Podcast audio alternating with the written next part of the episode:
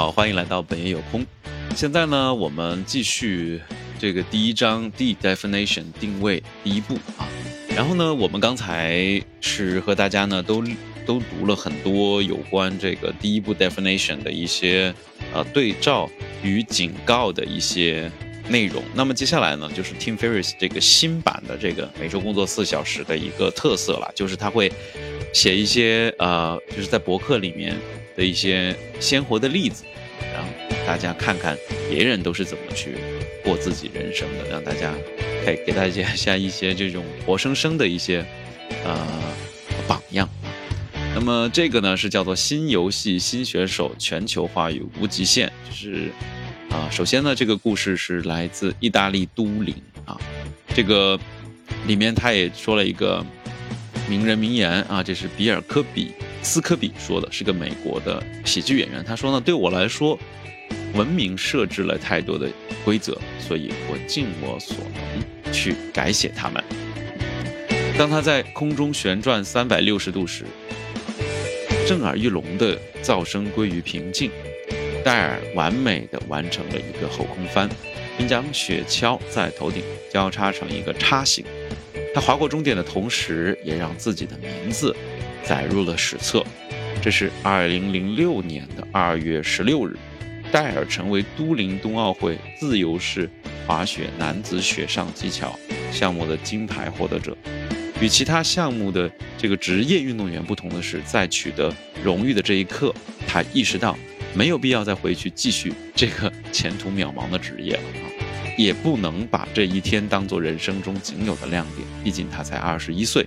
开着一辆黑色的。兰博基尼跑车。戴尔出生在加拿大，他有些早熟，在十三岁的时候就有了自己的第一份工作，创立了一家以互联网为基础的 IT 公司。幸运的是，他有一位经验丰富的老师和伙伴，也就只有十五岁的哥哥这个詹森来指导他。公司的这个创立就是为了实现他们兄弟二人登上奥林匹克舞台的梦想。仅仅两年之后，他们的公司就在同类的企业当中。脱颖而出，名列世界第三啊，很厉害了。那在非赛季的时候呢，当队友还在滑道上训练的时候，那戴尔呢会经常在东京啊和这个客户谈生意啊，在全世界各地到处跑。那么在这个创这个崇尚辛苦的工作而非聪明的工作的这个世界当中，尽管他的这个体育成绩还不错，但渐渐的教练们对他的这个做法产生了异议。他们认为啊，在生意上花费时间太多呢。却会使得他在训练的这个量不够啊。虽然尽管他的这个训练的成绩其实一直都不错，那么戴尔呢，并没有在生意和奥林匹克的梦想之间做抉择，他选择了两个都要啊。从鱼和熊掌不可兼得变成了两者都要兼顾。那他和哥哥呢，不再在生意上花费太多的时间，而是花了大量的时间和法裔加拿大人在一起。二零零二年，他们迁往了世界的滑雪圣地澳大利亚啊！大家以为澳大利亚是一个南半球的地区，但是呢，其实是一个滑雪圣地。那么在那里呢，滑雪队的规模更小，也更具有灵活性。他们受教于一位传奇的教练。短短三年之后，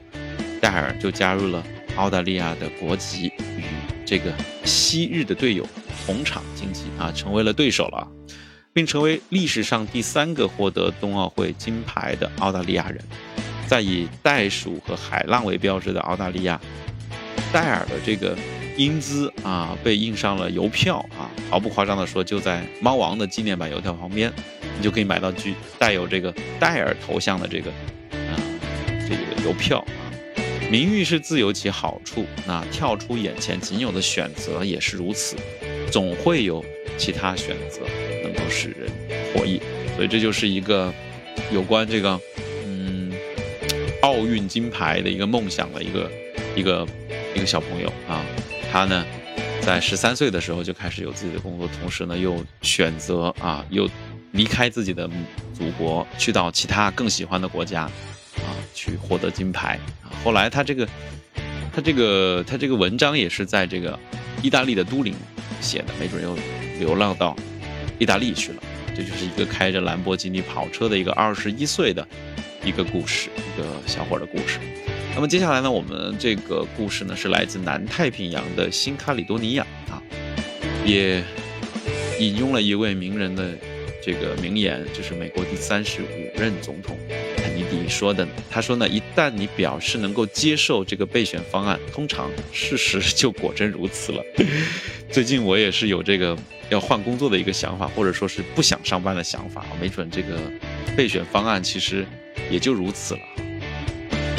很多人仍然相信，只要再多花一点钱就能把事情做好。他们的目标是任意移动的靶子，比如说三十万美元就存银行，一百万美元就做投资，一年五万呢就变成十，就能变成十万等等哈。这个 Tim Ferris 的这个助理 Julie 的目标就是这种本能的反应。当初带走几个孩子回来的时候，就得带着相同数量的孩子，这是大多数人的想法。那么。故事的主人公呢？他坐回到原来的位置啊，目光越过她熟睡的丈夫马克，瞥了一下，走到对面，做着之前做过千百次的动作啊。十二小时之后，他们都安全地返回了巴黎。当然，前提是从新卡里多尼亚启程的飞机自身一切安全。新卡里多尼亚是什么呢？是位于南太平洋的南太平洋岛的这个呃珊瑚海。热带地区曾经呢是个法国的领地，那么在那里呢，朱莉和马克刚刚卖掉了陪伴他们环绕世界一万五千英里的帆船，当然用卖船的钱来偿还他们最初投资的债债务，也是整个计划的一部分。他们的计划还包括长达十五个月的环球探险，从布满狭长小船的威尼斯水路到波利。尼西亚的这个群岛的海岸，所有的花费都会都可以控制在一万八千到一万九千美元之间。那么这些他们都做到了，花费远比巴黎的房租和面包钱要少。大多数人都认为这是不可能的事情。然而，这些人并不知道，事实上每年至少有三百个家庭从法国起航去做相同的事情。这次的旅行是朱莉二十年来的梦想。一直被不断增加的各种职责义务排在计划单的最后，而且每时每刻都会有新的一连串的理由使这个计划不得不一再搁浅。那么有一天啊，朱莉终于意识到，要是她现在不去做，就可能永远也不会有机会去做了，因为各种理由不断的堆积，不管合理还是不合理，都会使她更难以相信逃跑是可行的。逃跑是带带引号的逃跑啊，就逃离这种现在的生活。那么，经过了决定之后呢？经过一年的准备，加上她和丈夫进行了一次三十天的试验性旅行，终于他们开始了这一次具有重大意义的旅行。那么，几乎就在他们上船起锚的同时，朱莉意识到，三个孩子的她已经是三个孩子的妈妈，根本就不是让她放弃旅行和探险的原因，而恰恰是支持她扬帆远行的最好理由。为什么呢？出发之前，他的三个孩子啊，经常是为了抢一顶帽子，就会像小怪兽一样打成一团，非常头疼。但是在学习如何在晃动的这个卧室里边生活的过程当中，就是这个船啊是很晃荡的啊，带着孩子孤单的在海上环球航行啊。即使是在晃荡的这种卧室当中，孩子们居然就学会了忍耐，同时这也让他们。受益啊，也极大的省了父母的心啊。出发之前呢，看书对三个孩子而言就像吞沙子一样无聊，但是在空旷的大海上，一望无际大海，只能够盯着一面墙发呆的时候，孩子们居然就开始喜欢上了看书啊。后来的这个实践也证明，把他们从学校里拖出来一年，让他们接触全新的环境，是目前为止在他们身上最好的教育投资。现在呢，坐在飞机上。朱莉看着窗外，机翼在云朵间穿行，心中已经在考虑全家的下一步的计划了。比如说去山区找个地方滑一整年的雪啊！现在这个怎么滑雪的故事这么多？也知道咱们中国现在要开始办冬奥会了啊。那么呢，啊，比如说啊，去滑一整年雪，因为之前呢是做航海嘛，所以他们准备开一家航海的装备店。赚赚取这个滑雪和其他旅行的这个费用，那么他已经成功一次了，不断的渴望就此开始，这就像是你呃找到了一份工作之后，你就开始了整个你的职场生涯是一样的。当你 离开了工作以后，你的非职场生涯也就开始了。哎，有一就是叫做什么来着？就是呃有了初一就有十五，是吧？那么接下来呢，就是有一个。在一个博客里面的回应啊，就是叫安东尼的一个人啊，写给 Timothy，就是我们这个写书的这个 Tim Ferris 啊，他说你的书和博客让我毅然决然辞职了，我写了两本电子书，参加了高空跳伞，在南美洲体验背包客的生活，把全部生活当中的混乱一扫而空，而且还主持了年度世界顶级红娘大会，什么鬼？红娘大会就是他的一个 matchmaker 啊，这是我自己的生意啊，但是他他自己把这个红娘这个这个牵线搭桥这个事儿呢做成了一门生意啊，而且经营了三年时间啊，这已经是最好的事情了吗？我甚至连饮料都还没有买啊，他的意思就是说呢，这个 party 才刚刚开始啊，非常感谢你兄弟安特。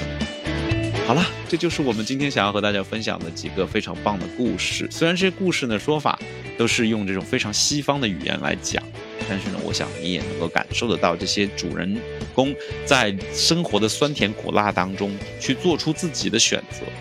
的快乐。其实我觉得，不管是你在工作也好，还是没有在工作也好，是活的中规中矩也好，还是环游世界过得花花花花绿绿也好，只要是你主动选择的。人生就会变得越来越好玩，越来越精彩。好了，今天就到这里，非常感谢你的收听，欢迎到这个荔枝微课和喜马拉雅本爷有空的这个下面呢去回复你的留言啊，来搜索到我的这个其他的精彩节目。那就到这样喽，下次再见，拜拜。